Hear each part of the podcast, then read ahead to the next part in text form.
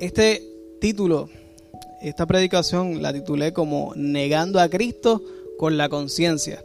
Y vamos a ir poco a poco viendo el por qué vamos, eh, en ocasiones negamos a Cristo con nuestra conciencia. Pero me gustaría ir ¿verdad? de lleno, directo, a Gálatas 2, 11 al 14. Gálatas 2, 11 al 14. Este, este pasaje que vamos a leer, es una, Gálatas es una carta que se escribió ¿verdad? A, eh, al pueblo de, Galicia. Eh, habían dos pueblos, se entiende que era ¿verdad? A, la, provincia romana, eh, que, que fue escrita esta carta. Pero en ese momento Pablo relata lo que fue una, una discusión que fue con Pedro anteriormente, ¿verdad? ¿Por qué? Porque había muchos judíos que querían obligar a los cristianos a que siguieran las leyes de Moisés. Vamos a, así que cuando lean este relato, recuerden que estamos leyendo eh, mientras Pablo escribía esta carta a esa iglesia, ¿verdad? En ese momento relató lo que fue un acontecimiento en otro momento, ¿está bien? Para que sepan, ¿verdad? Y que no nos perdamos en el proceso. Vamos a leer desde el 11 hasta el 14, dice, pero cuando Pedro vino a Antioquía, le resistí cara a cara. Era de condenar. pues antes que viniesen algunos de parte de Jacobo, comía con los gentiles, pero después que vinieron, se retraía y se apartaba, porque tenía miedo de los de la circuncisión. Y en su simulación participaba también los otros judíos de tal manera que aún Bernabé fue también arrastrado por la hipocresía de ellos. Pero cuando vi que no andaban rectamente conforme a la verdad del Evangelio, dije a Pedro, delante de todos, si tú, siendo judío, vives como los gentiles y no como judíos, ¿por qué obligas a los gentiles a judaizarse? Esto fue un evento no poco eh, importante. Esto fue un evento súper importante que todavía hay eh, denominaciones que no aceptan que esto ocurrió y que lo que dijo Pablo no lo dijo y que a quien se lo dijo no se lo dijo. Porque estamos hablando de la figura de Pedro. ¿Ok?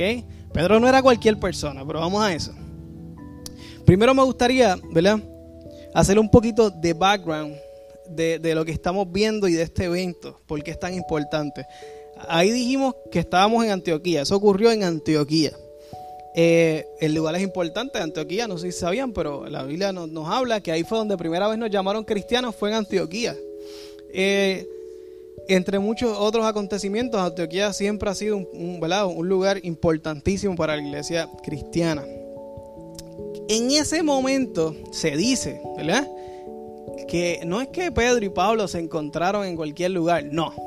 Estaba en una fiesta, una fiesta muy importante que le llamaban el banquete ágape, o se le llamaba como la fiesta de amor. Aquí, antes te hacían los ágapes, ¿verdad? Aquí hacíamos los ágapes, que había comida y bebida, ¿verdad? Y, y, vacilábamos y la pasábamos bien con hermanos, había coinonía. Aquí, en esta, en esta fiesta se recordaba la muerte y la resurrección de Cristo, ¿ok? Esa era, en esa fiesta fue que ocurrió todo esto.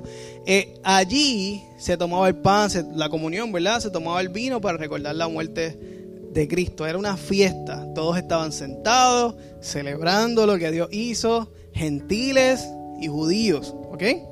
Vamos a meternos en esa situación. Estaba Pedro sentado con los gentiles. Lo dice, que él se paró de con los gentiles. Estaba sentado con los gentiles. Pedro, Pablo, eh, el escritor de más de la mitad del Nuevo Testamento, el gran Pablo, ¿verdad? Eh, ve de primera mano cuando Pedro se levanta y se va de los gentiles, cuando llegan los hombres de Jacobo, vamos a ver quién era Jacobo, llegan los hombres de Jacobo, unos judíos que envió Jacobo, él por miedo se levanta de los gentiles y se sienta con los judíos. Eh, y en este momento es que Pablo le dice, esto es una, voy a, voy a, eh, el último verso que leímos, pero lo voy a leer en una traducción, lenguaje actual. Dice, lo, que le dice a, Pedro, tú que eres judío, que has estado viviendo como si no lo fueras, ¿por qué entonces quieres obligar a los que no son judíos a vivir como si lo fueran? Por mucho tiempo, ¿verdad?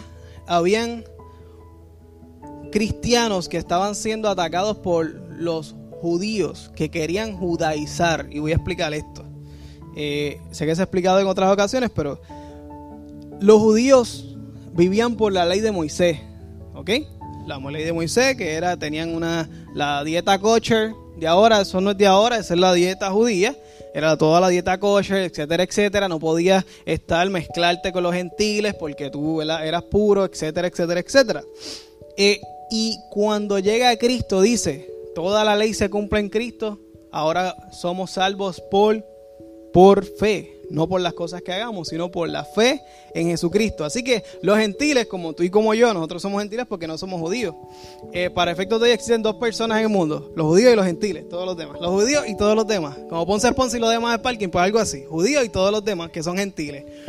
Pues nosotros somos esos todos los demás, eh, ¿ok? Eh, y ellos decían, no, no, esa gente tiene que cumplir con las leyes de Moisés, porque si no, no pueden ser verdaderamente salvos.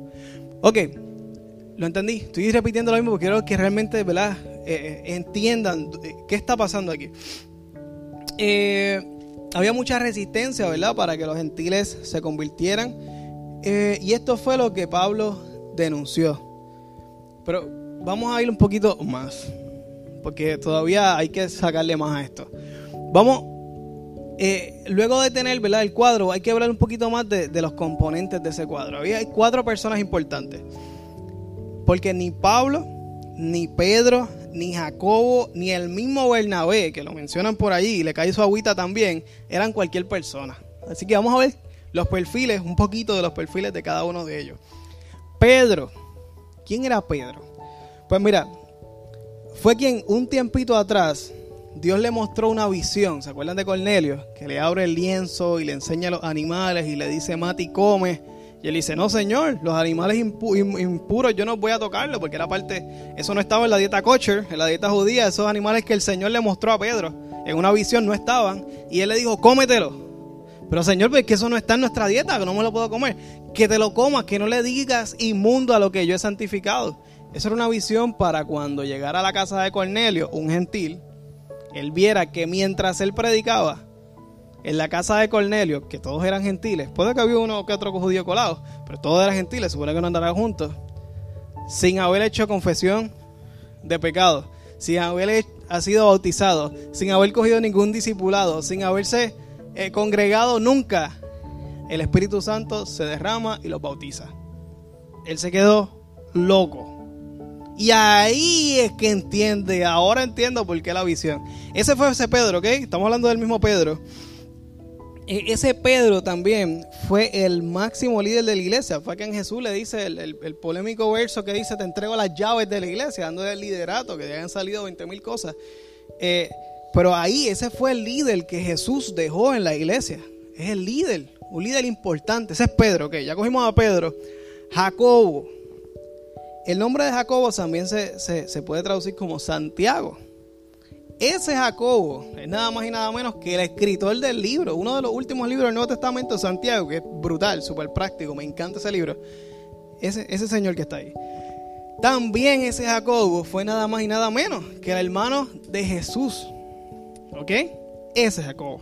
Habían dos Jacobos, estaba Jacobo el discípulo, pero este Jacobo era el hermano de Jesús. Este hermano de Jesús también fue un gran líder de la iglesia. Tanto así que hubo leyendas corriendo por muchos años de que este Jacobo no murió y que, y que ascendió con Jesús igual. Sabemos que no fue así, pero tan importante fue que la gente lo endiosó. Así que imagínense cuán importante era ese Jacobo en ese tiempo. No era cualquier persona. ¿Ok? Eh, ¿Qué más tenemos por aquí? Pablo. Ok, Pablo, ¿quién fue Pablo? Bueno, pues en ese momento increíblemente, aunque yo por lo menos en lo personal tengo a Pablo acá arriba, está Pablo, ¿verdad? Tocando de los pies a Jesús allá arriba, pero Pablo lo tengo bien alta estima. En ese momento era de los cuatro, de Bernabé, era el, menos el más insignificante. ¿Por qué? Pues había solamente escrito eh, como unas cuatro cartitas, ¿ok? Apenas había comenzado un ministerio en ese momento. Aunque la carta para Gálatas fue escrita en el 50, él está relatando algo que probablemente pasó en el 30 y pico, 40 y pico después de Cristo. O sea, su ministerio está comenzando. Eh, probablemente fue entre su primer y segundo viaje misionero. es difícil ¿verdad? llegar a la, fecha exacta. Eh, Pablo había escrito pocas cartas. También tenemos que en Corintios, Pablo era tremendo escribiendo, pero en Corintios dice, mira qué, despectivo bendito, dice, porque a la verdad dicen, las cartas son duras y fuertes, mas la presencia corporal débil y la palabra menospreciable. Así que Pablo dicen que era chiquito y que hablaba bien feo. Lo dicen en otros libros, ¿no? Y libros que, ¿verdad? Añaden. Así que físicamente, ni físicamente era muy impresionante, su historial tampoco era muy bueno todavía. Y para colmo, su apostolado, todo el mundo lo criticaba. ¿Ok? Su apostolado, nadie creía que él era un apóstol real. Ese es el Pablo que tenemos en ese momento. Luego, ¿verdad? Luego Pablo trasciende y se convierte, ¿verdad? La, la figura que reconocemos hoy. Pero ese es el Pablo que allí discutió con Pedro. Y Bernabé, ¿quién era? Bueno, Bernabé nada más y nada menos que, que el que presentó a Pablo. Cuando Pablo se convierte, Bernabé es quien lo trae y le dice, mira, este tipo tiene que escucharlo. Y entonces hay que la iglesia, así que imagínate el poder que tenía Bernabé para presentar al que asesinó a cristianos frente a cristianos y decirle ahora tienen que seguirlo porque este tipo es un líder. Y todo el mundo le dijo, sí, es un líder. Así que imagínense en qué poder tenía Bernabé y qué ¿verdad? reputación tenía Bernabé. Ya tenemos un cuadro mejor, ¿no? Tenemos a Pedro, tenemos a Pablo. Ok, pues vamos ahora a ponernos en los zapatos del acusado. ¿Quién es el acusado aquí? Pues Pedro, el hipócrita, como le dice Pablo, hipócrita. Bernabé cogió su agüita, pero el que cogió, ¿verdad? El cantazo fue Pedro. Eh, pues vamos a ponernos el zapato de Pedro. Pedro, lo conocemos que es un tipo que siempre luchó con su carne. Siempre, ¿sabes?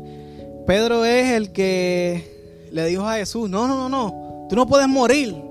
Y Jesús le dijo, Satanás, apártate de mí. Pedro es el que se apartó la mirada de Jesús y se hundió.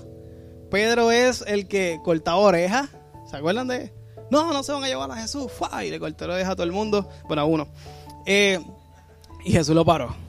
No. Pedro es el famoso, ¿verdad? El que negó a Jesús y el famoso gallo. Luis le dice el gallo chota.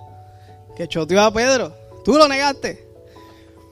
Así que eh, vemos, ¿verdad? A, este Pedro débil de carácter, ¿verdad? Débil de carácter y vemos una transformación de, él. A mí me encanta identificarme. Me gusta Pedro porque uno puede saber que, que los personajes bíblicos son como yo.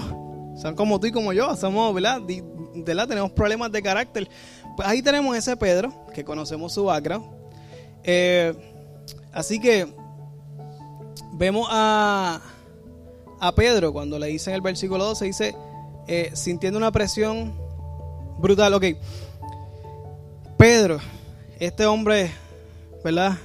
Flojito de carácter, que en algún momento le metieron presión y negó a Jesús y hasta lo maldijo.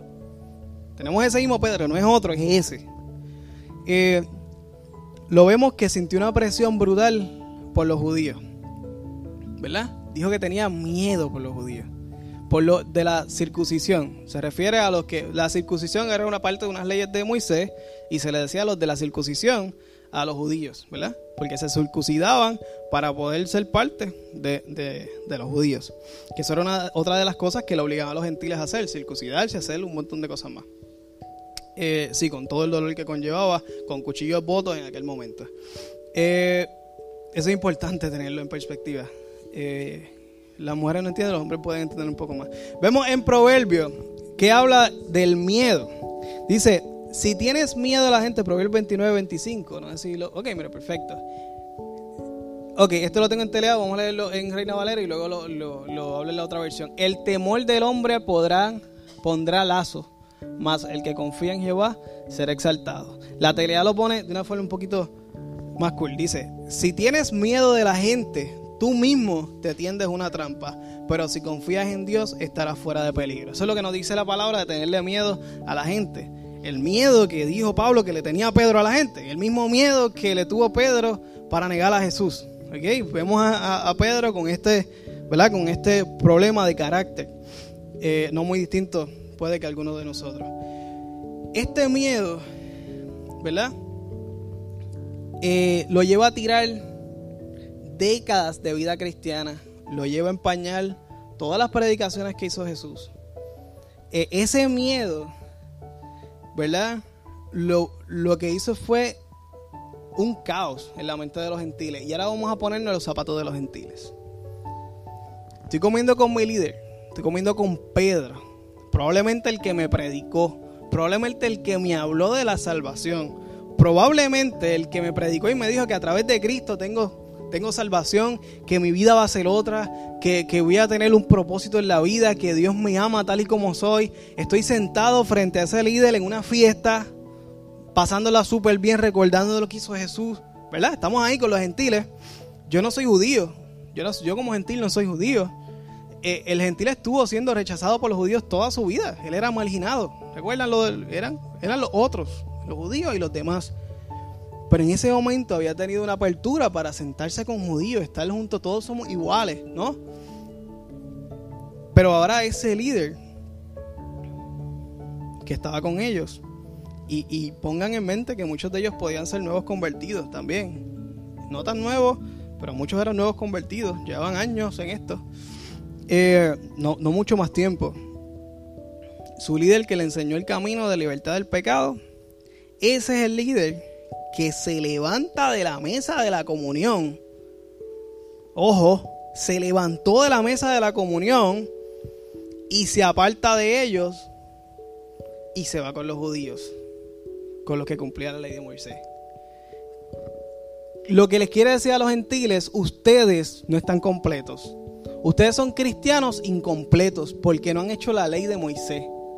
Todo lo que yo dije, ah, me equivoqué. Ahora me senté. Él no dijo nada. Pedro no dice que habló, pero su acto de prepararse y sentarse con los judíos es afirmar que lo que los judaizantes estaban diciendo era cierto. Hizo sentir a cada uno de esos gentiles que eran incompletos, que su salvación es dudosa.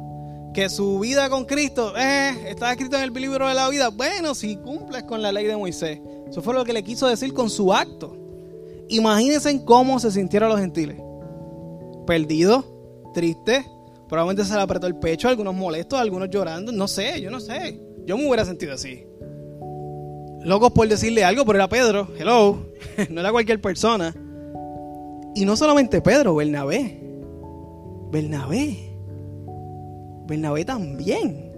Entonces, esto, esto es lo que lleva a Pablo, el chiquito que hablaba feo, que no tenía muchas cartas, ese, a pararse. Y Pablo también tuvo que haber pensado, diache, estos tipos los envió Jacobo. Está Bernabé ahí. Está Pedro ahí. Pero es que, es que yo no puedo dejar que los gentiles se sigan sintiendo así porque esto está mal voy a tener que romper la paz de, este, de esta fiesta de comunión. Se va a acabar la fiesta tan pronto yo me pare y empiece a hablar aquí. Hello, eso fue lo que pasó, ¿no? Le estaba hablando eso así. Y Pablo se tuvo que parar y decirle frente a todos ellos, que lo dice así, frente a todos ellos, le tuvo que decir, sabiendo, esta es la continuación de aquello, sabiendo que el hombre no es justificado por las obras de la ley, sino por la fe de Jesucristo. Nosotros también hemos creído en Jesucristo para ser justificados por la fe de Cristo y no por las obras de la ley. Por cuanto por las obras de la ley nadie será justificado. Rompió el pari aquí y está diciendo todo ese revolú de cosas en medio de una celebración de Cristo. Y sigue. Con Cristo estoy juntamente crucificado y ya no vivo yo, mas vive Cristo en mí. Y, la, y lo que ahora vivo en la carne, lo vivo en la fe del Hijo de Dios, el cual me amó y se entregó a sí mismo por mí. No desecho la gracia de Dios, pues si por la ley fuese justicia, entonces por demás murió Cristo. Y aquí está el punto. Si la ley es necesaria, lo que hizo Cristo no vale nada. Y eso es lo que Pablo no pudo permitir. No. Si tú te levantas de esa mesa y tú te apartas de los gentiles y le estás diciendo que ellos necesitan hacer algo para ser salvos, estás echándole tierra a todo lo que hizo el Hijo de, Dios. No lo puedo permitir. Y tengo que pararme frente a estos tipos y decirle, cantarle las verdades, lo que tengan que hacer, lo que tenían que escuchar. ¿Qué hubiera pasado con la iglesia si, si, si Pablo no se hubiera parado? No sabemos, sabemos lo que pasó. ¿Ok? ¿Y por qué le tengo que hablar todo esto? ¿Verdad? Porque es importante todo este relato, porque es necesario ir a este escenario, además que está cool, ¿verdad? Como que meterse en eso, es como una peliculita. Eh, porque a Pedro lo presionó el miedo, seguro. Pero también hay algo que lo presionó y fue su cultura. La cultura de Pedro. Que es la cultura, ¿verdad? La sumatoria de las cosas que hacen eh, una sociedad. Porque así se crió. Él se crió como judío. Él se crió. Él era pescador, seguro, pero cumplía con la ley de Moisés. No era un, no podía porque era un pescador. No, los pescadores no, no te podían ir a una escuela. Eh, por eso cuando viene Jesús y le dice, vengan, Jesús es un maestro, Jesús es un rabí. Que un rabí te dijera, ven y sígueme. Ser un discípulo de un rabí es tener la vida hecha, resuelta. ¿Por qué? Porque si tú vives con el rabí, al rabí lo mantienen, el rabí te mantiene a ti, él te educa, y si tú pasas la primera escuela de los que son duros, que se aprendían unos ciertos libros, pasas a la otra escuela, y si pasas a la otra escuela, puedes pasar a la otra escuela, que ahí ibas a ser rabí, y ahí tu vida estaba resuelta y te ibas a convertir en uno de los duros de, todos los judíos. Así que los pobres no tenían acceso necesariamente a un rabí, por eso cuando vemos que los hijos, Jacobo, eh, y Marco, eh, dejan todo y se van. ¿Por qué? Y los pais, los pais los dejan ir, pues seguro, si es un rabí. Nosotros no entendemos eso, ¿no? Pero es rabí. El rabí los está llamando. por eso es que ellos dejaban todo. Vemos que es como que, pero qué raro. Estos padres como que son irresponsables. No, son bien responsables. Están cuidando por, por su bienestar también. Que se vayan con el rabí, que se conviertan en unos duros y que, ¿verdad? Y tenemos economía para toda la familia. Por eso es que vemos esto. Eh, ese era Pedro, esa era su cultura. La ley mesiánica, la ley de Moisés. Eh, eh, mosaica, perdón, la ley de Moisés. Eh, Pablo nos advierte de algunas filosofías que son engañosas. Lo dice en Colosenses 2.8, dice, mirad que nadie os engañe por medio de filosofías y huecas sutilezas, según las tradiciones de los hombres, que no es otra cosa que cultura, conforme a los rudimentos del mundo y no según Cristo. Ok, aquí Pablo tiene una línea clara, ok, de que nosotros no debemos dejarnos llevar por la cultura, por las tradiciones, por las cosas que pasan. Y quiero leer un comentario de Martín Lutero a este texto porque me da una buena transición a lo que quiero introducir. Y él dice, vivir como judío no es nada malo per se, ¿verdad? No, es nada malo. Para comer o no comer carne de cerdo o no, ¿qué diferencia hay? Tú puedes comerla o no comerla. Aquí está el punto que trae Martín Lutero. Pero jugar a ser judío por razones de conciencia, abstenerse de cierta carne, es negar a Cristo. Y lo explico. Lutero se refería a que Aquí el hecho no está aquí si tú comes cerdo o no comes cerdo. Aquí el hecho no está en la silla que tú te sientas. Aquí el hecho no está en que si ahora este es tu grupito, este es tu grupito. Ese no es el punto. El punto es que tú estás secuestrando tu conciencia. O sea, tu conciencia no te deja quedarte con los gentiles porque es que te dice no.